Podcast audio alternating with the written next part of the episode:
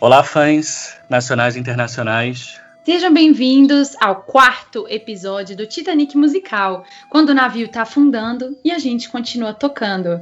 Eu sou eu sou uma pessoa que não vai querer se apresentar hoje, porque hoje a gente tem uma pessoa especial aqui, né, Diogo? Fala aí. Sim, temos temos dois convidados super especiais.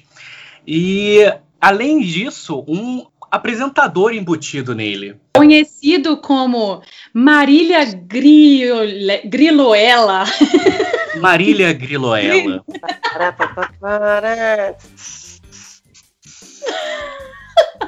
Boa tarde a todos.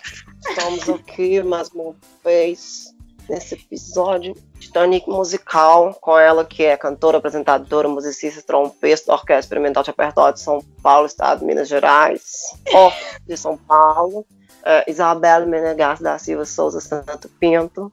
E estamos com ele, maravilhoso, violinista, estudou aí com Baldini, Heifetz, aquele que bate pé, Bengerovink, toda essa pessoa aí do. Ele que é Diogo Galges, muito obrigado. Parabéns. Uma salva de palmas, uma única salva de palmas. Bravo. Bravo! Gente, Marília, Marília Grilo, ela apresentou a gente, mas agora nós vamos voltar às nossas funções, é porque quem conhece o Grilo, que nós vamos apresentar oficialmente agora, sabe desse personagem que já é antigo aí nos festivais, entendeu? Festival de Pelotas. Então agora a gente vai falar sério. Eu sou Isabelle Menegassi. E eu sou Diogo Galziski. E hoje a gente tem aqui dois convidados importantíssimos para o nosso podcast, que a gente está ansioso, nervoso e tudo mais para gravar esse episódio. Nós temos aqui o Everton Santos, mais famoso como Grilo, trompista, mineiro, de Sarzedo, cidadezinha aqui do lado de casa, aqui do lado de BH. e o Diogo vai apresentar a nossa convidada. Uma outra convidada, importantíssima também é a Paloma Isídio, também conhecida como Paloma, porque eu não sei o seu, o seu apelido, mas ok. É, é, violista. Eu disse que ela era carioca, mas eu errei, ela é fluminense, porque ela é do estado do Rio de Janeiro, especificamente de Barra Mansa, salve Barra Mansa. Uh. E ela atualmente é chefe das violas da Orquestra Sinfônica de Heliópolis, em São Paulo. Ah, Poderosa! Incrível, incrível. Hoje nós estamos aqui com um tema polêmico, entendeu? Um tema que pode gerar muitas discussões. Mas primeiro, como a gente não perde o fio da meada, como mesmo quando o Titanic está afundando, a gente continua tocando, se divertindo e aproveitando a música, nós vamos dar aquela zoada tradicional e a gente quer saber de você, Paloma, Conta para nós um pouco da sua, da sua estrada de vida aí, como é que você começou na música, pode falar da sua vida particular, perfil no Tinder, coisa do tipo, se você quiser, tá bom? Fica Sim, à vontade. Oi, pessoal, boa tarde. Primeiro, muito obrigada pelo convite de estar aqui. Eu estou bem animada em participar desse programa. Maravilha. Eu sou de Barra Mansa, né, do interior do Rio de Janeiro, e aí eu comecei a estudar música aqui. Aqui em Barra Mansa tem um projeto muito bem estruturado de ensino musical, o projeto Música nas Escolas, que ensina música para as crianças das escolas públicas. E aí eu comecei a estudar, um professor bateu na minha sala lá enquanto estava fazendo aula, e aí primeiro eu fiz aula de musicalização, pífaro, era música, eu sempre gostei muito de música, e aí sempre tive o sonho, assim, de ser musicista. E aí é claro que eu me interessei, fui fazer aula de pífaro, e aí depois que a gente fazia musicalização tinha que fazer aula, se você quisesse continuar a fazer aula do instrumento que tinha na sua escola, na minha escola era viola. E aí eu comecei a estudar viola e aí foi amor ao primeiro som, a primeira vez Gente, que eu ouvi. Calma, uma pausa nisso. Mais uma comprovação de que ninguém escolhe tocar viola. Nem viola e nem contrabaixo, como a gente viu no outro episódio. Claro, cara, ela chega na viola porque o mundo leva ela pra viola. É igual a Rebeca no episódio 3 falou, ela não queria tocar contrabaixo, ela queria contrabaixo elétrico. Ela foi sem saber. Então, graças ao universo, nós temos violistas nas orquestras, porque ninguém a princípio escolhe tocar viola, nem trompa, inclusive. É. Continua, é, eu vou passado que eu escondo bem, bem escondidinho, que era ótimo. feminista. E aí eu não, nem conhecia viola, mas aí eu conheci a viola, é claro que eu me apaixonei pelo som, porque na viola é o instrumento mais bonito da orquestra. Esqueci o violino de vez, falei, corda mi de jeito nenhum, vou me entregar ao poder da corda dó. Isso, Isso mesmo. mesmo. Continua para nós aí sua história. E aí foi isso, eu fui estudando música, é, estudei na academia da OPS também um tempo, ah, e aí, legal. sim, foi bem legal minha passagem lá. E aí, aqui em Barra Mansa, eu fazia aula com o meu professor Gabriel Marim, na época ele era a primeira viola da USB, e aí ele é um professor incrível, né? Então eu quis continuar fazendo aula com ele, estudei com o Jamerson Senna também, quando o Gabriel já estava dando aula no Bacarelli, quando surgiu a oportunidade, eu terminei, tinha acabado de terminar a escola, eu fui lá, fiz a prova, graças a Deus passei, estou lá estudando com ele e aproveitando tudo de bom que o Instituto tem para oferecer a jovens músicos que não são poucas coisas. A oportunidade de fazer parte do Baca é realmente muito incrível. Arrasou, maravilhosa. Zoeiras à parte, eu amo viola. Sério, eu acho muito bom. E eu não entendo por que, que é um instrumento tão menosprezado assim, pelas pessoas. A, gente, a gente, tipo, brincou agora e tal. Mas tem gente que acha mesmo, fala assim, ih, viola, o cara não conseguia tocar violino bem, foi pra viola, sabe? É, viola é fácil. Disso. Meu Deus, viola é muito mais difícil de afinar, gente. Pois é. é. Tirar som, né? É mais difícil de tudo. Sim, e, assim, para fechar essa parte, eu lembro eu, eu tava lendo um livro chamado Cartas para Mozart, que é muito legal. Eu vou deixar o link da, da promoção e do desconto aqui na, na, na descrição. É, é muito, muito bom. Que, enfim, ele compilou cartas de Mozart ao longo da vida e, enfim, fez uma, tipo, um WhatsApp da, da época, assim. E aí, em uma das cartas, é, eu acho que Mozart cita Vivaldi, ou sei lá o que, que é, e que rola esse papo de viola, e perguntam para Vivaldi o que, que ele achava das violas. E Vivaldi é curto e simples sobre as violas. Ele fala: Para mim, as violas não passam de um mero, um mero complemento harmônico. É Meu Deus! Sim. O dia em que eu comecei a odiar Vivaldi. Exatamente.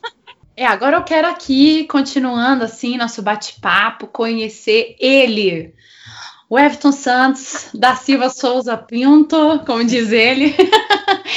é famosíssimo porque é um multi-instrumentista, né? Digamos assim. Assim, qualquer instrumento que ele põe a mão, ele tira som. Toca a flauta transversal muito bem, toca a trompa muito bem. É um contratenor. Como se não bastasse, ele ainda é um contratenor, canta muito bem e é um super ator, cozinha muito bem, gente. Está disponível para namoradas, candidatas ah, a mozão. holandesa, tá? Gente? Olha, tá vendo? Não dá, gente. Não dá. então, ó, Grilo, conta pra gente um pouquinho da sua história, que todo o Brasil inteiro, entendeu? As mulheres estão ansiosas para saber da sua história. É, e acho que o mais ansioso ainda, o, eu te cortei, Grilo, isso mesmo. Só que mais importante ainda do que saber se você está disponível para relacionamentos e tudo mais, eu acredito muito que a Paloma também esteja com essa dúvida de seu nome é o Everton, então por que Grilo? Galera, bom dia, boa tarde ou boa noite, não sei que hora vocês vão estar vendo. O meu apelido vem do seguinte. Eu comecei aqui no projeto de música de Sarzedão, começou como um projeto social que cresceu e hoje está bem grande assim nós temos uma demanda de 250 inscritos todo semestre, só da cidade de Sarzedo, para 30 vagas. Então, é bem concorrido. Uhum. E é uhum. terrível assim, a seleção, porque tem muita gente boa que não pode ficar, porque não tem vaga. Quando eu entrei, a primeira aula de percepção que eu fiz, eu era muito tímido, né? Então eu fiquei caladinho, assim, a aula inteira, urbano todo mundo, né? Zana, né? Que eu sou uma pessoa extremamente detalhista. Aí na segunda aula apareceu uma amiga minha, assim, de escola, a gente bateu papo a aula inteira, conversou, conversou, ria alto, do jeito que eu, né, bem escandaloso. Aí eu lembro que teve uma hora que o maestro estava explicando sobre o sustenido, e ele estava tentando explicar, e eu estava rindo. Uhum. E o povo começou a rir, eu fiz o alvoroço na sala. Aí ele falou assim: cala a boca, grilo falante. Aí pegou o grilo falante. Porque ah, eu falo. Muito bom! Nossa, é gente, do... revelação para o Brasil inteiro. Eis aí a origem do nome Grilo, que até os professores de festival esquecem que ele chama Everton. Não, ninguém. Coloca o Everton. Agora conta pra gente, Grilo, sua trajetória. Como é que foi? Então, eu comecei no projeto de Sarzedo, né? Na época, a primeira formação do projeto, hoje o projeto tem 15 anos, se não me engano, 14, não sei. Aí eu comecei fazendo aula com o maestro Joani, ele não é trompista, trompetista, mas ele pegava informação com trompista e passava para mim depois. Passando, eu fiz aula com, com depois de um tempo Wagner, né, não sei se vocês conhecem, depois fiz aula com Francisco, que foi tudo aluno da Sara da Weng, né, que mais tarde eu e a Isabela entramos lá. Depois chegou o Gustavo, fiz aula com o Gustavo uns quatro anos, entrar entrar na faculdade, depois na faculdade fiz aula com a Sara, e depois o Sérgio, que foi o professor que o Joani pegava informação para me dar aula de, trom ah. de trompa. Aí acabei a faculdade, graças a Deus. É, pela faculdade, uma vez eu fui para a Alemanha, tem uns casos para contar sobre racismo dessa época. É, Importante. É, aí eu fui para a Alemanha, voltei. Depois, agora, recentemente, eu fui para a Orquestra das Américas, né? Atualmente eu toco na Orquestra de Minas e dou aula nesse projeto que eu comecei. Deve ter uns quatro anos que eu dou aula no projeto. Por aí. E eu acho o Grilo é... fez festivais já, né? Acabou de voltar do festival no Chile. Muito bom de música de câmara. Fiz festival de Pelotas, é, Ouro Branco, e teve uns outros aí que eu não lembro mais, não. Ah, pessoa com muita bagagem. Rodada, rodada. Costas. Pessoa é, rodada, é. entendeu? Mas deixa eu fazer uma pergunta, é, uma pergunta para quebrar é, a minha expectativa, eu acho. Você escolheu a trompa? Tipo, nesse projeto, pá, quero trompa. Kennedy, saxofone. Era o que eu conheci. Então eu queria tocar o quê? Saxofone. Que era o que eu ah. conheci. Esse é o momento que a Paloma se arrepende de ter aceitado participar. E puto comigo, eu não tinha noção, 10 anos de idade, que você tem nada na cabeça para querer tocar saxofone. Nada contra saxofonista. É, aí não tinha saxofone mais disponível, que quem tirava as maiores notas ia pegar o saxofone. Eu tirei, sei lá, sete, por aí. Ih, minha nota era terrível. Aí, e eu tinha um ouvido muito bom, como o maestro pedia pra sofejar, eu sofejava bonitinho, pedia pra cantar um eu cantava. Aí ele foi me deu trompa. Eu falei, o que, que é isso? Aí, Parece aí um vaso sanitário. Ele passou uma gravação de Rosa para escutar. Aí eu falei, gente, mas o que, que é isso, né? Aí eu achei uma trilha sonora de filme, aí comecei a ficar mais adaptável. Aí chegou uma trompa veril. Aí eu tinha que decidir entre uma veril nova, maravilhosa, prata, ou uma com toda fodida. O que, que eu peguei, gente? É óbvio que eu peguei a veril, né? Ai, meu Deus, que arrependimento.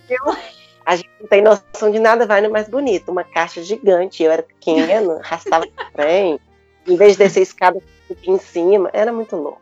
É, então, gente, então, esse é um caso muito importante. O Grilo, ele é, ele é uma pessoa de, uma estatura parecida com a minha, entendeu? Nós dois somos pequenininhos.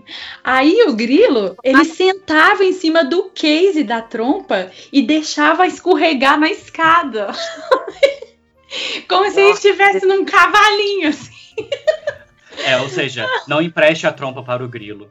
É, eu, Espero que, Paloma, você não use o seu case de viola como prancha de surf também, porque. Dada as devidas apresentações, como sempre a gente gosta de descontrair, falar besteira, é claro, mas o tema que a gente escolheu, que a Isabelle escolheu pra gente falar, e que foi muito legal, que a gente agradece já de antemão, a Paloma e o Everton Grilo de gente, participar. De grilo, tá bom. É muito estranho. O, o grilo que é um tema polêmico, mas super necessário, principalmente no nosso meio que mexe com artes, emoções, ego. E isso eu acredito que esteja bem diretamente ligado para influenciar nessas questões. Nós vamos falar hoje sobre racismo no mundo da música. E é um tema difícil de falar, de abordar, polêmico, porém, como a gente aqui tenta abordar as coisas complicadas da vida do músico com uma pitadinha de alegria, leveza, descontração, eu achei que seria importante abordar isso aqui, porque é legal para outras pessoas que às vezes passaram casos que elas vão escutar aqui hoje se sentirem abraçadas e pensar assim, querida, não é só você que passa, tá? Tem mais gente, muita gente passando pelas mesmas coisas. E é claro, como eu e o Diogo não temos esse lugar de fala, a gente trouxe convidados maravilhosos e que tem uma história grande no meio orquestral, festivais fora, convivência com gente de todo tipo, e a gente sabe que é nesses momentos que às vezes o racismo acontece e a gente que não está sofrendo racismo não percebe, na maioria das vezes. A gente recebeu alguns casos no Instagram, né, Diogo, que depois Sim. a gente vai querer até compartilhar também com vocês, ler um pouquinho da galera que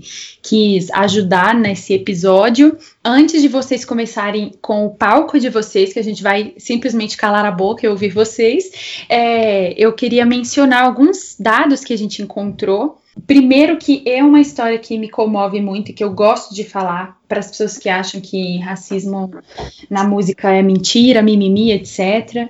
A famosa cantora Nina Simone, maravilhosa cantora de jazz. Pessoal, para quem não sabe, ela não queria ser cantora de jazz. Ela queria ser pianista clássica. Ela passou na Juilliard, não tinha condições financeiras para estudar lá e depois ela fez a prova na Curtis. Tocou muito bem e não aprovaram ela por ela ser negra. Então, por isso, ela ficou tão triste, porque era o sonho da vida dela ser a primeira pianista negra nos Estados Unidos.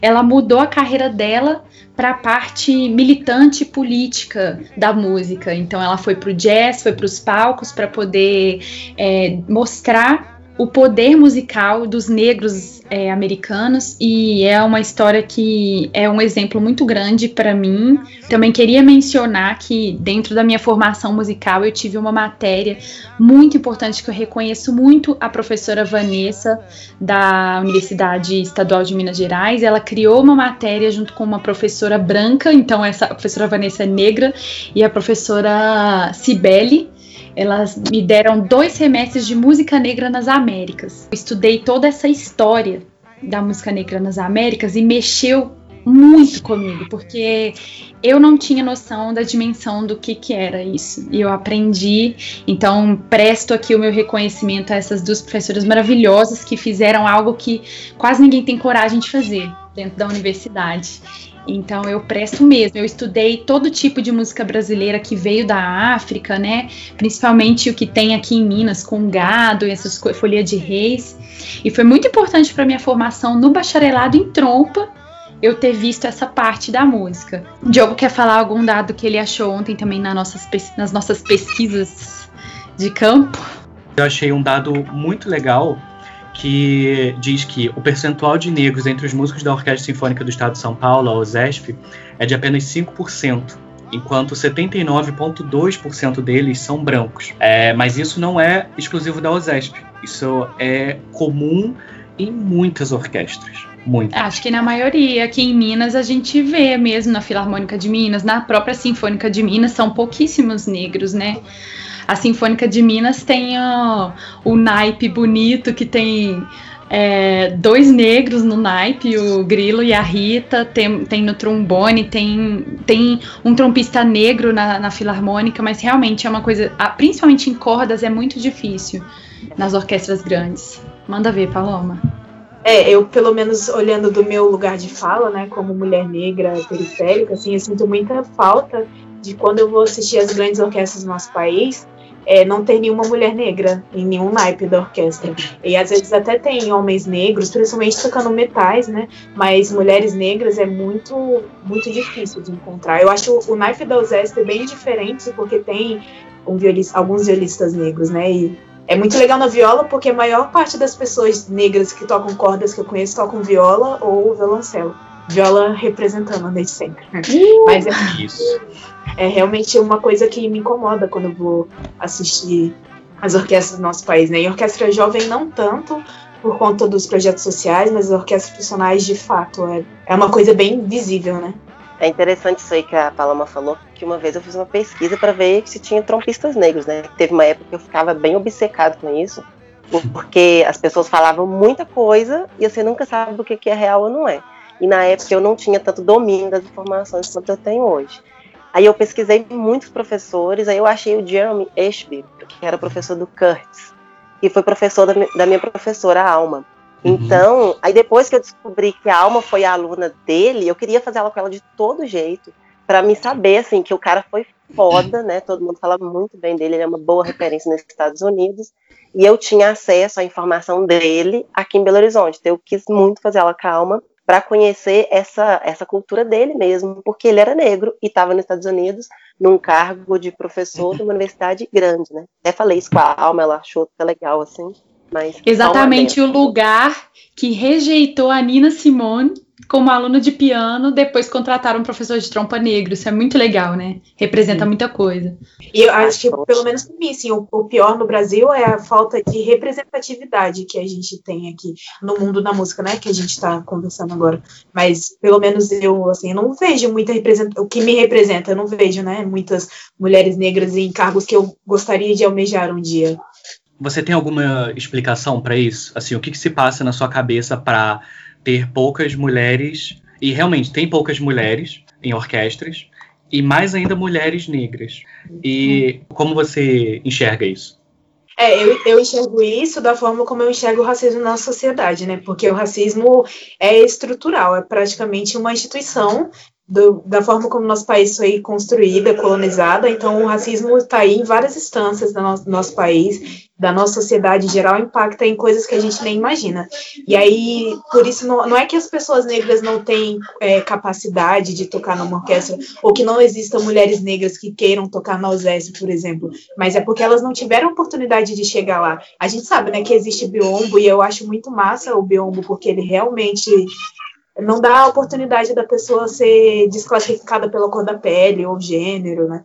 A, nós não conseguimos chegar até lá, né? Os projetos sociais estão mudando esse, esse, cenário e aí completando essa lacuna de formação, mas eu acho que o problema é esse, a gente não tem antes de mim, das gerações anteriores, elas não tiveram oportunidade de chegar até uma prova que vai ter o biombo e ela não vai ser discriminada pela cor dela. A própria Nina Simone, né? Se tivesse um biombo lá na prova da Curtis, com certeza ela tinha entrado. Exato. Com certeza. Até chegar na parte do biombo. Ela, a, a mulher já é posta parte da sociedade, negro também. E aí, quando você é uma mulher negra, você é bem excluída, né? Então, Sim. eu acho Acho que é isso. A Isabelle, ela tem. Ela já falou sobre isso de, de a relação mulheres e biombo, e ela tem um dado super legal sobre isso, né, Isabelle? É, sim, é que a gente andou pesquisando, inclusive, eu, foi uma coisa que eu mencionei para o Diogo. Eu falei, Diogo, o discurso da Paloma é diferente do discurso do Everton, porque a Paloma é mulher. Então, uhum. são, é uma outra luta, né? É, já ela, além de ser negra, é mulher, e na música a gente já é muito menosprezado. Então, tem uns dados que a gente quer, inclusive, fazer um episódio depois do podcast falando sobre isso, sobre as mulheres na música, que a gente, inclusive, tem uma série do Dia da Mulher no YouTube que o Corona nos impediu de terminar falando das mulheres na música, mas é, o biombo aumenta 40% a participação de mulheres em orquestras. Depois que o biombo começou a existir, 40%. Então, isso é, um, é, altíssimo. Olha a diferença só de botar uma, uma paredinha tampando, sabe? E muitas vezes eu, eu fiz algumas provas, eu fiz até recentemente, que eu passei nas fases do biombo, e aí quando chegava a fase que tirava o biombo, eu via a banca fazendo assim.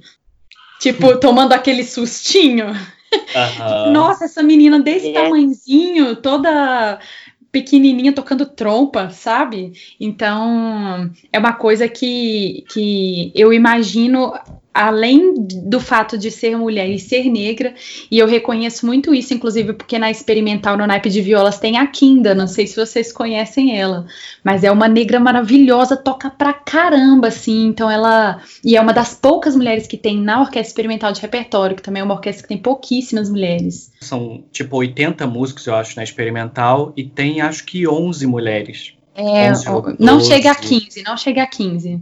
É, é uma coisa assim. É, foi uma Mas... coisa muito legal que percebi, me impactou bastante quando eu cheguei no Baca, é que o naipe de trompas só tinha mulheres, né? E aí eu olhei aquele naipe e fiquei, caraca, só tem mulher, e tem muita é. mulher na orquestra. É um lugar único, cara, sério. Sim, é um lugar que todo mundo que chega no Baca, é, olha, elas tocam com naipe de trompas, é bem legal, elas, elas tocam muito bem. E aí os mestres falam, caraca, essas meninas tocando bem, é, é muito massa, é uma representatividade legal de se encontrar. Bom, Acho que assim, sendo extremamente óbvio no que eu vou perguntar, Grilo, você já sofreu racismo na música? Várias vezes. E, Conta casos e assim, pra gente que você queria compartilhar. Assim, eu já sofri um preconceito assim, né? Depois que você, depois dos 16, 17 anos, eu consegui identificar melhor isso. E com o tempo foi ficando mais claro, né? A coisa das religiões afrodescendentes, né? Eu sou uma pessoa, eu sou católico, e eu sempre gostei de bata. E teve uma vez que eu estava usando uma bata branca e uhum. as pessoas estavam me menosprezando por causa da bata, achando que eu era de religião afrodescendente, mas mesmo que fosse, né? Então juntou duas coisas, era negro e de uma religião afrodescendente. Então, assim, é, a gente tem essa bagagem que vem com a gente também, dependendo do que você usa, você é menosprezado. Eu acho que, para mim, no início da faculdade, eu sentia todos os professores, assim, no modo geral, era só alguns mesmos, que eu não, não, não, não via que me julgava por mim, assim, porque eu sempre fui muito brincalhão. Sempre parecia que eu era, a Isabel lembra, né? Parecia que eu era adolescente na faculdade. Porque eu sempre levei tudo na perspectiva o mais extrovertido possível, porque eu acho que a vida assim é bem mais fácil de viver. Com certeza. É, é, e eu vejo que depois que eu comecei a tocar mais, as coisas começaram a mudar, as pessoas tinham mais respeito comigo, as pessoas pensavam para falar comigo, que achavam que eu não tinha um certo conhecimento, só porque uhum. eu era pequenininho e preto, do cabelo ruim, né, que é assim que eles falam. E uma coisa que eu achei legal, assim, foi quando eu coloquei minhas tranças, que eu tinha tranças gigantes. Uhum. Como que as pessoas somem de perto de você, é impressionante. E muitas perguntas, né, no Festival de Pelotas mesmo, muita gente me perguntou assim, você lava seu cabelo? Falei, gente, não, vou deixar feder, deixar apodrecer. Claro que eu lavo. E assim, e, e um povo assim perguntando, eu posso encostar a mão? Eu falei, que que é isso? Que parecia que é uma coisa de outro mundo, né? Então eu acho que aí tem dois tipos de preconceito, né? Tem um preconceito da pessoa que tem nojo e tem um preconceito da pessoa que não conhece. Porque quem quer encostar no seu cabelo não tem a mínima noção do que, que você está na cabeça. Então isso faz toda a diferença. Eu lembro de uma vez eu na fila da Filarmônica para pegar ingresso solidário, né, para ver o concerto. E sempre tem uns veizinhos que vai lá deixar o ingresso, né, tipo assim, ah, a minha companheira não vem para deixar ingresso para dar para os estudantes. E eu era o único negro na fila. E assim, a fila tava gigante, que mala é sempre pilota. Eu era, sei lá, décimo segundo da fila. E, e aí um velhozinho parou assim, ficou olhando para todo mundo da fila com o ingresso na mão para ver pra quem que ele ia dar.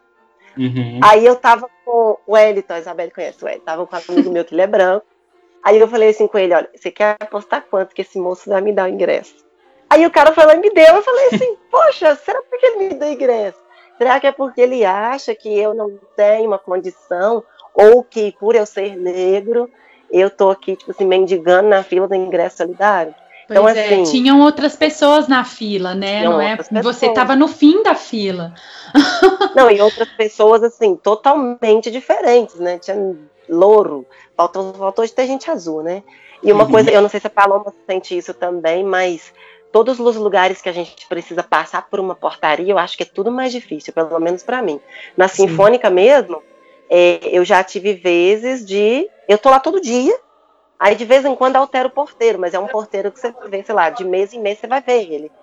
Aí o cara me pediu meu nome para entrar no lugar do concerto, sendo que eu tô de uhum. terno. E assim, com os porteiros eu sinto que tem outra, outra coisa. É, eles acham que a gente é marginal, é totalmente diferente o tipo de abordagem, né? Eles acham que a gente é marginal, que a gente vai roubar, que a gente não tem dinheiro e tá precisando de grana. É, é o que eu vejo, assim. Essa fala do Grilo sobre a imagem, eu lembro que aconteceu uma coisa muito. Ficou bem emblemático isso na minha cabeça. Uma amiga uma vez falou para mim que era muito legal me ver tocar, porque as pessoas me olhavam e aí não davam nada para mim. E aí eu pegava o meu instrumento e começava a tocar, eles ficavam, caraca, mas peraí, essa menina toca bem. E aí uhum. ela não falou com de ofensa, não foi, ela não usou o tom de racismo, mas é o que eu falei, né? O racismo é estrutural. Então, às vezes, a gente não acha que tá sendo racista e a gente tá. tá. E por que, que eu não sou a imagem de uma pessoa que pode tocar bem? Né? Eu sou uma pessoa muito tímida sempre fico muito quieta na minha, até eu estar num ciclo de pessoas que eu gosto e confio, ciclo de amigos. Mas por que, que eu tenho essa imagem? Assim, não é pela timidez, né? Tendo a, a vivência que a gente tem, vivendo nessa sociedade racista igual é a nossa cidade do Brasil, a gente sabe que não é por isso foi uma das vezes assim que eu senti, tipo, realmente, assim, esse não é. Eu vou ter que sempre conquistar o meu lugar aqui mesmo, que, sei lá, eu toque na USESP, seja a primeira viola da USESP, assim, eu vou ter que sempre estar mostrando as pessoas que eu de fato mereço estar aqui. É isso aí que você falou, já aconteceu comigo, tipo, em festival, nem lembro qual foi. deve ter muito tempo, então foi algum festival menor que eu participei. Que todo mundo tocou, e aí eu, é, eu acho que foi uma das primeiras vezes que eu tinha ido num festival, assim, né? Aí o professor falou assim, é, e você aí atrás, você deve ser iniciante, né? Você quer tocar uma escala? Assim, Não, que caraca, como assim, né? O cara nem me conhece e vem falar que vou tocar uma escala. Aí eu já comecei assim, né? Será porque, porque eu sou preto? Com certeza. Aí eu falei com ele, não, eu vou tocar o Mozart, eu acho que era Mozart 3, estava estudando. Eu falei, não, vou tocar o Mozart 3. Aí a pessoa regalou o olho assim, tipo, você vai tocar o Mozart 3? Eu falei, é. Então, é, tem essa reafirmação, além de você afirmar o que você vai fazer, você pôr a boca no instrumento e tocar. E é, é, nossa, é muito engraçado isso, porque para mim, pro Grilo, é claro que isso é racismo, é assim, é visível, é olho nu, né, que a gente olha isso é racismo, mas talvez para as pessoas que estejam escutando isso, não é óbvio, né, talvez a pessoa vai ficar, mas será que foi mesmo? Não era, não, é uma coisa óbvia, só que nem todas as pessoas conseguem perceber isso, né, isso que é o pior do racismo, é óbvio para mim, é óbvio é. pro Grilo e para as outras pessoas como a gente, mas a galera passa um pano, assim. Sim, é... fala assim, ai, nossa, mas que bobeira, não era por causa de racismo. É, uhum. A palavra do momento agora é, é mimimi, né? Então, é mimimi. Eu comentei exatamente isso com o Diogo. Eu falei, cara, a gente precisa fazer isso, porque muita pessoa vai falar assim, nossa, mas esse caso aí, nossa, que mimimi, ai, tudo é racismo, ai, isso é aquilo. Gente, mas eu não sei, tipo, não tá me ofendendo, né? Eu não sei. Inclusive, sobre isso que vocês falaram, o Grilo vai saber. É, teve uma vez que uma menina aqui em BH foi dar uma palestra na universidade, ela se chama Ana Luzia e ela é arpista.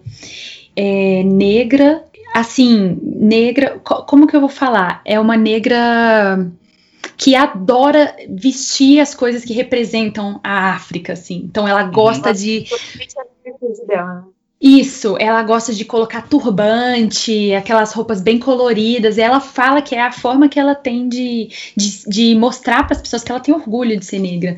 Uhum. E ela falou que sempre as pessoas ficam assustadas quando sabem que ela tem a própria harpa porque a harpa é caro. Então todo mundo, nossa, mas você tem uma harpa? Eu achei que você usava a harpa da escola. Achei que você usava a harpa de um projeto.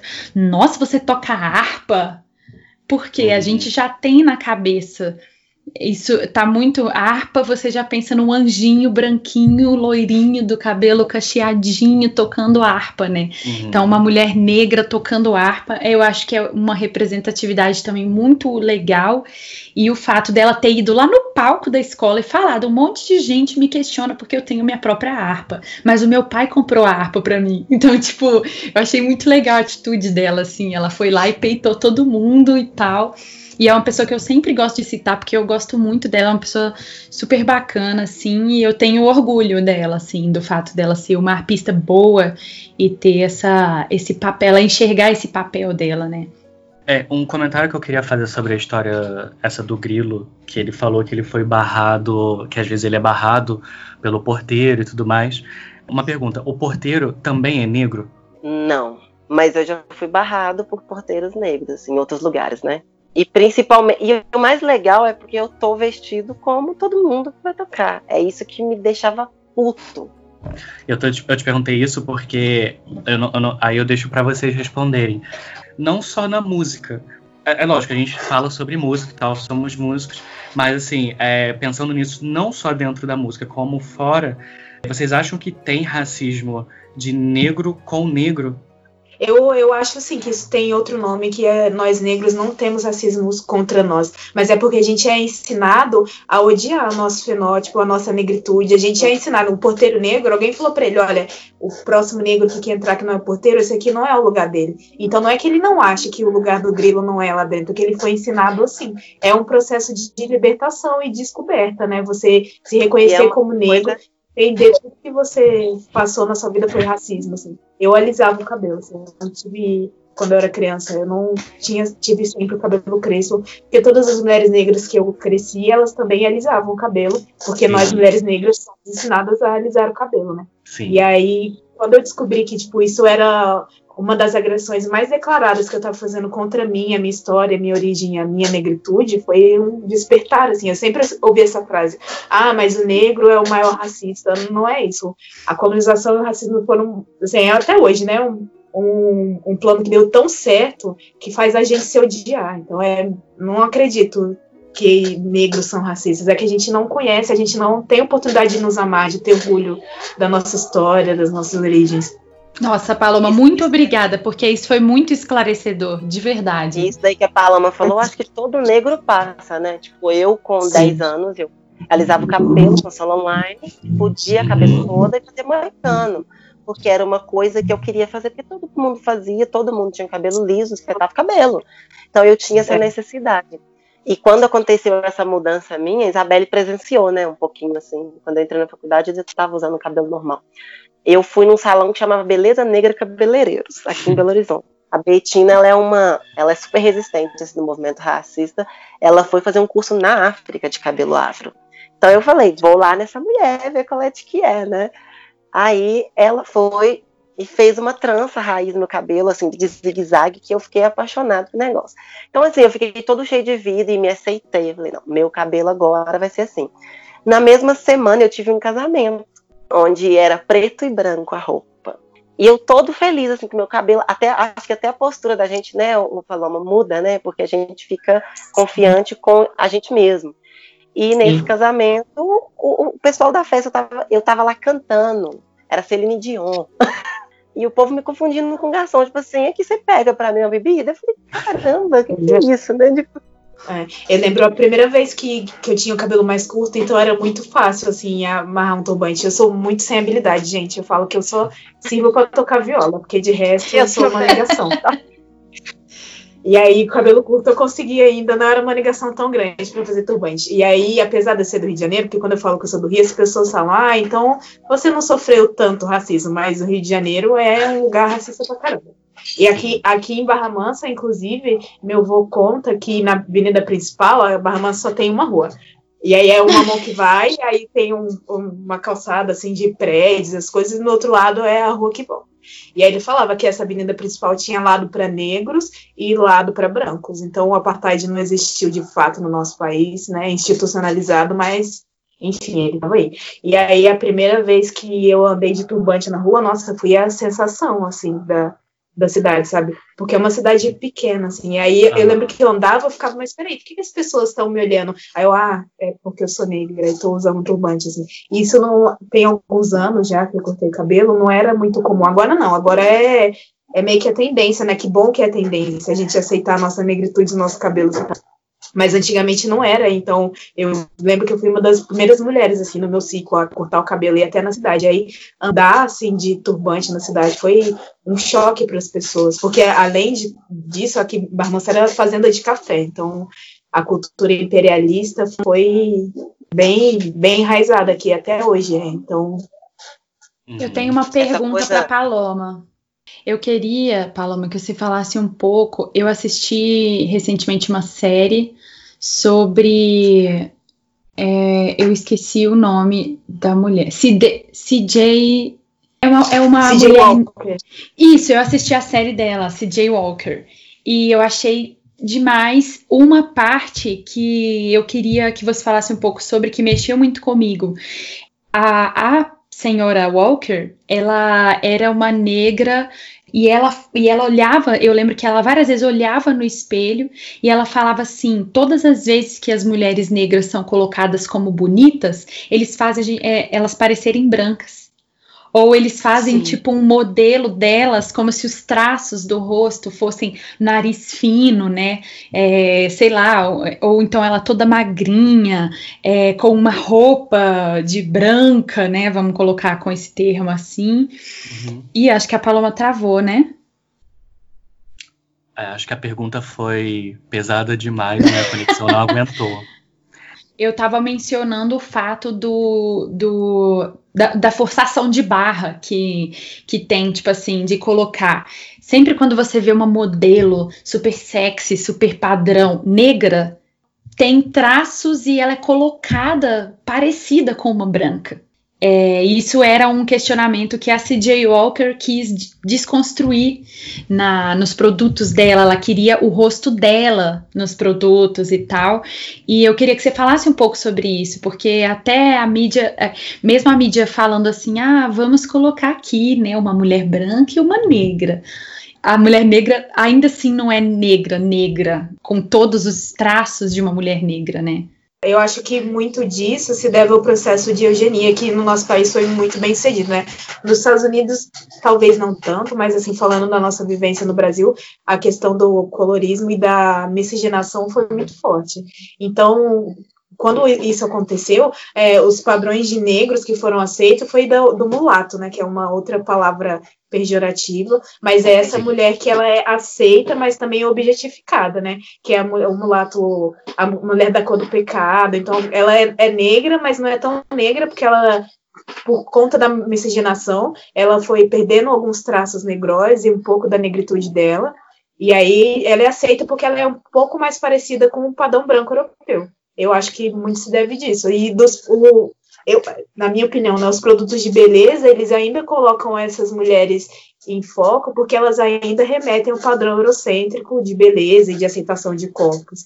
Então, de fato, né, nunca vai ter uma pessoa negra de pele escura ou com nariz largo, ou boca larga, cabelo crespo, porque esse ainda não é o padrão de beleza aceito. A gente ainda está com a miscigenação muito forte na nossa sociedade, a miscigenação aceita. É, é um, o mito das três raças, né? A miscigenação não foi de uma forma bonita, foi um estupro que apagou a nossa história e tão ruim para as pessoas de pele clara quanto para as pessoas de pele escura também não é bom para mulher de pele, pele, clara ser aceita, porque o racismo tá lá. Não pensem que ela sofre menos racismo porque ela não tem a pele escura, ela ainda sofre. Sim. E além disso, ela sofre a objetificação, né? É, tem o ditado, né? A branca para casar, a negra para trabalhar e a mulata para fornicar, né? É, acontece também aquela coisa da desconstrução mais uma vez, né? Porque isso daí vai refletindo nos estilos musicais, né? No samba, onde a gente tem maior parte dos negros dançando, né? E que tem muita gente branca que julga isso também, por, por causa é. dessa imagem de objeto da mulher, né? E isso vai para o funk, vai para outras coisas, né? E vai só piorando. É, eu acho que eu, eu dava umas revoltadas, assim, eu levantava, normava o cabelo e ia comprar pão, só para ver como é que ia ser.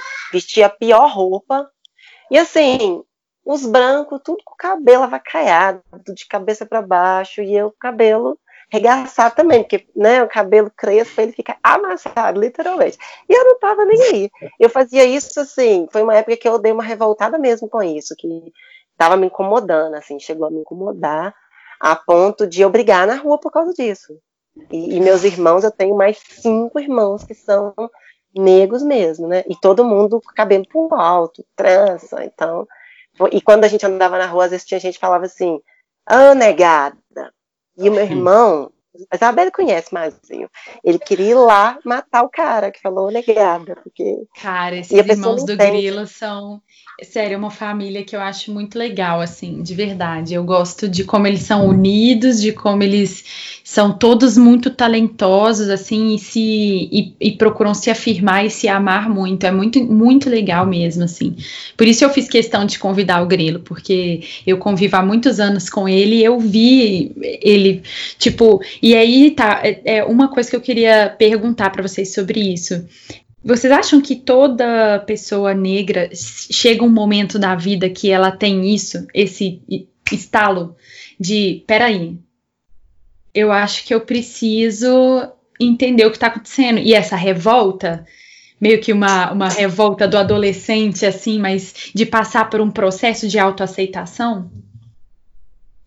eu acho que as pessoas negras, assim, da nossa geração agora, né, as pessoas mais jovens, e é muito legal ver as novas gerações, as crianças, que elas já estão meio que nascendo, assim, com essa consciência. Então, Sim. É, eu acho... já vem de uma, e ele já vem de uma criação nesse jeito, né? Eu não vim de uma Sim, criação. Eu estava refletindo sobre o que o Diogo, que o Diogo me convidou ontem, aí eu pensando, tudo bem, o que eu vou falar? E aí eu parei para pensar que, tipo, o máximo de racismo que me ensinaram em casa, tipo, olha, é assim, aí você tem que lutar disso contra, essa negritude é essa, foi, tipo, a minha avó sempre falava assim, ó, você é negra, então vocês têm que fazer o dobro, o triplo, assim, para ser sei lá, ser invisível, né? Não sofrer o preconceito, mas também não, não ser é, aclamado pelo, de, pelo bom, que, não bem, né? Mas, assim, ser reconhecido. E aí foi isso o máximo. Assim. Então você tem que, sei lá, você vai sair, você tem que estar super arrumado. Não pode ter uma manchinha que for, seu cabelo tem que estar super arrumado. E entra nisso que o Grilo falou. Tem essa pressão nas orquestras, porque às vezes você vai, você vai tocar com um maestro que ele olha para você de um jeito diferente. E a gente sente isso. Só porque às vezes o seu colarinho tá torto. Então, é, é. é, é. uma coisa que. É que nem o cabelo, né? Dá maior trabalho arrumar o cabelo crespo, assim. Tem dia que eu acordo e saio do bar de manhã. Tem dia que eu acordo eu, nossa, não tô com mínima paciência, assim, pra arrumar o cabelo. Quero ir do jeito que, sabe, eu sou, assim. E eu não posso, porque eu sou uma pessoa negra, então um comentário tá... sobre isso que vocês estão falando é que eu ia falar realmente isso, que eu já ouvi pessoas falando. Tipo, gente, desde criança eu convivi com muitas pessoas racistas. Então, e às vezes eu, tipo, sou vista como a pessoa mimimi, porque eu quero falar sobre isso. Eu já vi muita gente falando assim, mas não é porque ele é negro, é porque estava mal arrumado. E aí eu penso, não, mas é diferente. Tipo, se eu vou na padaria de pijama e, e, entro lá, as pessoas podem até olhar e rir, sei lá, achar que meu cabelo tá engraçado, tá bagunçado. Mas se uma pessoa negra faz a, a mesma coisa, eu tenho certeza que muita gente vai ter medo do negro roubar a padaria. Sim. Sabe? Tipo, eu tenho certeza que, tem, que as pessoas na rua não vão olhar achando bonitinho e engraçado.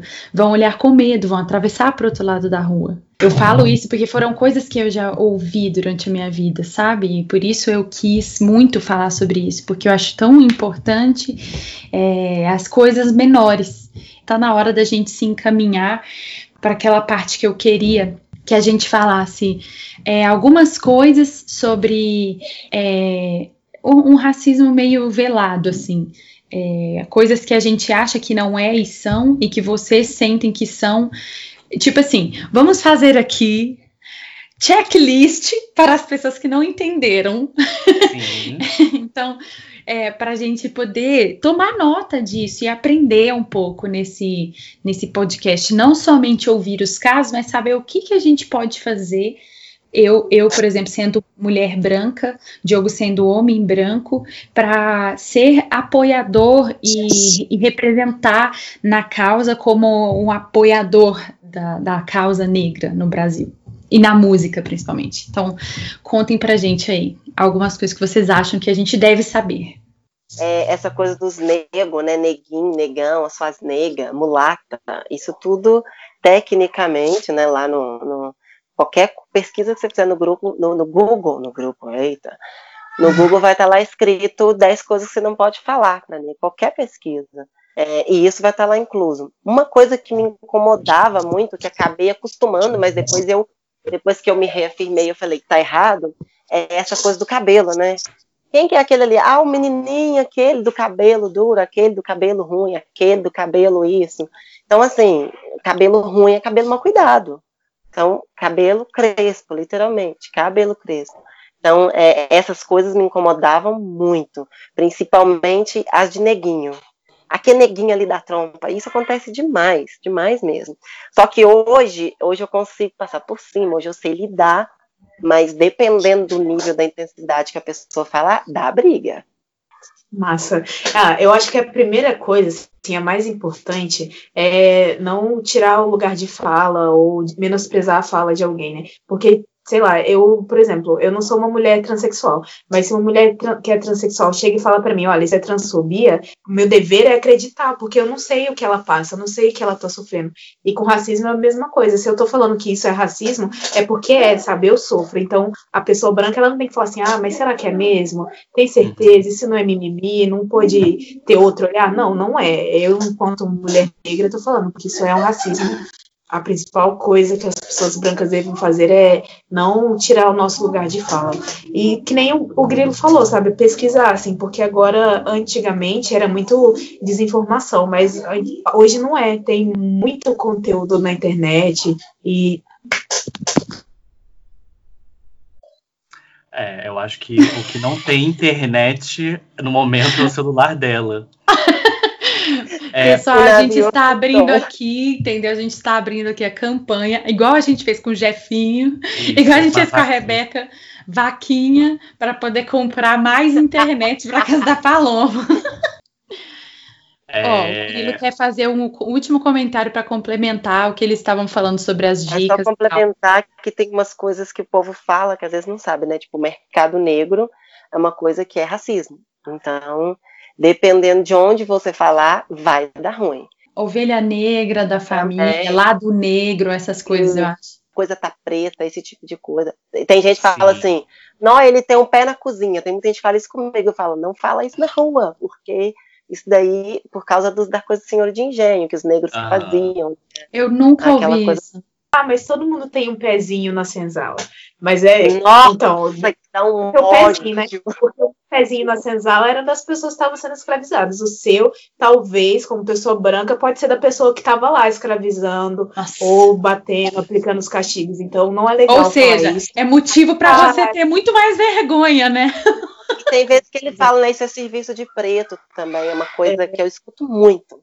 Citando a Angela Davis, que foi uma nossa grande pensadora no movimento antirracista, é que não adianta, numa sociedade racista, não adianta não ser racista, é necessário ser antirracista. Então, essa é uma postura também é, interessante das pessoas brancas se terem, porque não adianta muito só você falar assim, ah, mas eu não sou racista, beleza, mas o que, que você faz para o racismo acabar. Você conversa sobre racismo no seu grupo de pessoas brancas, igual vocês estão fazendo. Muito massa a iniciativa de vocês. De novo, muito obrigada pelo convite, porque é, essa uma postura mais do que necessária, né? É, é isso que é o seu antirracista, é dar voz e oportunidade para que a gente possa falar sobre isso, porque o racismo atrapalha todo mundo, né? Sociedade em geral. Então. Ah, eu perguntei no, no Instagram falando que a gente ia gravar e pedi que pessoas dessem comentários ou contassem histórias de racismo na música e racismo, né? O que já aconteceu com eles. E aí a Luanda, um beijo, Luanda, que nos ouve agora. Beijo, Luanda! é, ela mandou um aqui super interessante. Bom, interessante, né? Que é, é meio chato, mas enfim, é um relato interessante de que realmente acontece falando que um amigo meu, violista, foi assistir um concerto de uma orquestra gringa e famosa no Teatro do Rio. Ele foi convidado do chefe de naipe dessa orquestra e o nome dele estava na lista. Aí chegou lá, o segurança não deixou ele entrar, mesmo ele estando bem apresentável, que poderia ser um, uma alegação, sei lá, do, do, segurança, né? Sei lá, tá de bermuda e não pode entrar, só de calça, ok. É, mesmo ele estando apresentado, o segurança disse que não era lugar para ele. E ela falou que esse amigo dela é negro de pele retinta e ele foi barrado, obviamente, pela cor dele. E aí precisou chamar o amigo dele, que era o chefe de naipe branco da orquestra gringa que convidou ele, para convencer o segurança para ele assistir. Então, tipo, isso que você falou, Grilo, de, do segurança e tal, lá da orquestra te barrar também, me, me fez lembrar dessa história aqui que, ela, que a Luanda mandou. E tu vê, né, que, bom, surreal, acho que todo mundo concorda que é um cúmulo da... Teve vezes de a gente, eu tocar em recital, eu chegar e a, alguém, sei lá, aquelas doninha granfina, cumprimentar todo mundo e me pular. E depois de eu tocar, a pessoa ir lá me cumprimentar. Ah, muito bom. Exatamente, mas foi o que a Paloma falou. Foi o que a Paloma falou, que a amiga dela falou assim: ninguém dá nada ninguém dá nada. É, é justamente isso. Então a gente é, é, o que a Paloma falou, a gente tem que provar quatro vezes para conseguir né, andar. Tem mais é, causa, né, é Diogo? É, eu recebi um outro, que ele uma vez ele foi tocar numa mostra para noivas num edifício lá em Botafogo. Para quem não sabe, Botafogo é um bairro nobre do Rio de Janeiro. E a, a, ele ao chegar na portaria não pediram documento para ele, mas esse amigo dele, que foi com ele, que era negro e estava sem o documento, foi impedido de entrar, por não poder se identificar. Só que, tipo, beleza. Se é Os questão... dois iam tocar, e aí Isso. o cara branco, eles não pediram documento e deixou entrar. Exato. E aí o outro pediram e ele não pôde subir. Mas assim, porque é um branco e o outro negro. Agora, uma coisa, se fala assim, ó, não pode subir os dois porque não tem identificação, beleza, é, faz parte da regra do negócio. Agora, não deixar o branco sem documento subir e o negro sem documento não subir, né? É um último relato aqui que foi a é, Lilian Cristina. O seguinte, falando que quando ela foi espala da orquestra da faculdade dela, ela tinha que provar o valor dela a todo momento para o naipe, porque era composto por homens e, olha que incrível, né? O maestro não falava direto com ela, ele sempre se dirigia ao cara do lado dela, que é o concertino. É, e aí, diversas vezes, ela foi desrespeitada por ser mulher. Ela não é negra, mas enfim, sendo a parte ela da. É da, ela é do Amazonas. Aí, assim, é um relato de uma mulher, né? E ela falou que foi um ano exaustivo e de que ela experimentou bom, de forma clara, o machismo em cada ensaio naquele ano, sabe? E isso deu é... a gente a vontade de fazer um episódio desse podcast voltado para isso, que também é um tema da música muito importante para ser falado. Uma última coisa que eu queria contar antes da gente terminar, eu me lembro de várias coisas que eu já passei com o Grilo eu, eu, ficava reflexiva. E uma das principais, eu lembro que quando ele foi pro prelúdio, ele participou do prelúdio. Nossa, eu fiquei tão feliz. Ah, foram duas coisas. Ele passou para fase presencial, a primeira vez que ele fez prova na academia da USESP, que faz um tempo ainda, e ele passou para fase presencial. E eu lembro que eu chorei porque eu fiquei feliz que ele tinha vindo de Sarzedo, de uma cidade pequena e tudo, e estava indo fazer a fase é, presencial da academia. E isso era uma coisa que para mim me orgulhava muito, né? E também, quando ele fez o prelúdio, que eu também fiquei muito orgulhosa dele, por, por ele estar tá representando tantas coisas. E várias vezes eu já vi pessoas menosprezarem o grilo, não somente por ele ser negro, mas por ele ser pequeno. E uh! tocar um instrumento que precisa de força para tocar. Gente, o tanto que eu já vi o grilo vencer os outros em, em guerra de braço, assim. o grilo é muito forte ele é muito forte. E aí, muitas vezes, as pessoas é, colocaram tanto isso na cabeça dele, do fato dele ser pequeno e não tem som grande, que eu me lembro de. Isso ficou muito na minha cabeça, eu nunca vou me esquecer. No Festival de Pelotas, o professor Gustavo Constenla, do Uruguai, mandou todo mundo ir para o fundo da sala e o grilo subir na mesa do professor. E falou assim: Grilo, esse é o tamanho do seu som então toca do tamanho que ele realmente é. Cara, aquilo me encheu a lágrima no olho, assim.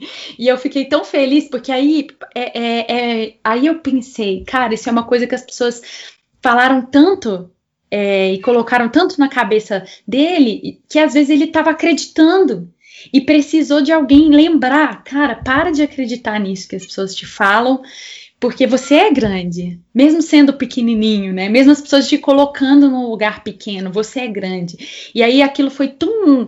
É, mudou tanto, todo mundo saiu da aula comentando isso, que ele subiu na mesa, ele se colocou no alto, e o som dele foi outro. Não, vou pisar nesse.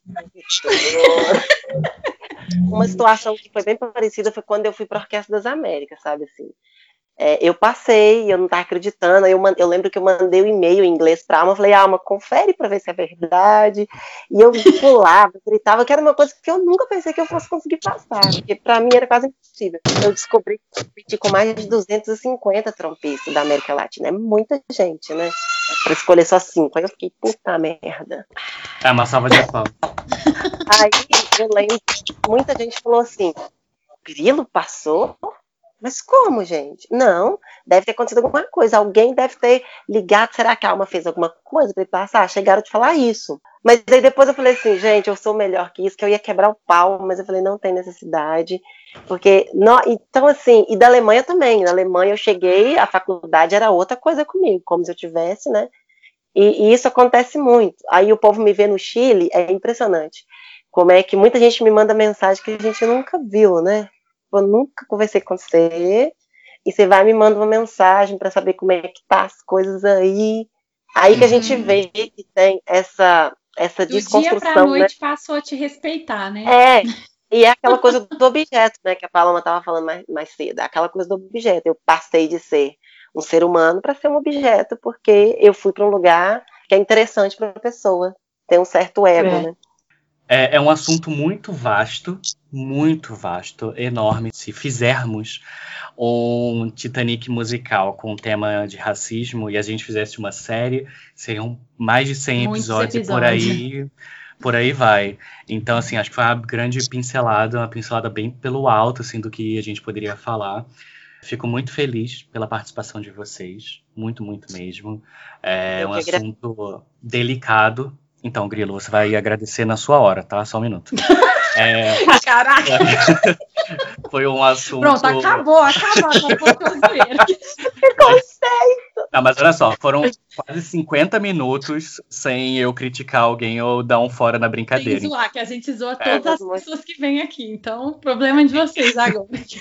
É, mas de que a gente fica feliz mesmo, é um assunto delicado e complicado. Espero que a gente tenha conseguido conversar bem com vocês. Paloma, suas considerações finais.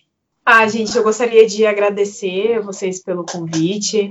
É, foi muito bom, assim, poder falar no lugar que você ouvida e espero que esse vídeo ajude algumas pessoas a entenderem e terem essa visão antirracista. E também parabenizar vocês pela iniciativa, porque isso é importante e não é não é comum, né? Ainda mais no meio musical. Então, muito obrigada e foi um prazer conhecer todos vocês, o Grilo, e espero encontrá-los aí na jornada musical novamente. Com certeza, com certeza. Grilo, agora é sua hora. E Grilo, não vou te interromper, tá bom? Vai lá. Então, gente, muito obrigado pela oportunidade mesmo de falar né, sobre essas coisas, porque isso é muito raro. E os negros que estiverem escutando, assistindo, é, vamos para fora isso daí, porque nós somos muito mais do que os, as pessoas acham, do que os brancos uhum. acham, do que às vezes muitas pessoas nos colocam certas etiquetas, então nós somos muito melhor que isso. Então, bota para fora. E eu tô muito, muito grata de vocês terem aceitado esse convite. É, obrigada mesmo, é importante para mim eu gosto de ver as pessoas que muitas vezes são menosprezadas na música, elas terem um lugar para mostrar quem elas são de verdade, né? Sem o estereótipo que as pessoas colocam na, na, nelas. Tantas outras coisas, o fato de, né, simplesmente ser mulher, mulher que toca trompa, mulher que toca trompete, mulher que toca tuba, ser mulher negra, ser gay, ser trans, né? Então, eu agradeço muito. E vocês são o estereótipo de músicos que o Titanic musical procura, porque são os músicos que tocam quando o navio está afundando, gente. Todas as vezes que vocês sofreram, vocês sofreram racismo, foi isso que aconteceu. O navio estava afundando, vocês continuaram tocando. Vocês são os representantes do Titanic musical. E a gente criou esse espaço para todas as furadas, desastres, coisas tristes e tal que a gente passa, mas que a gente pode rir disso, porque a gente passou e continuou lutando pela música.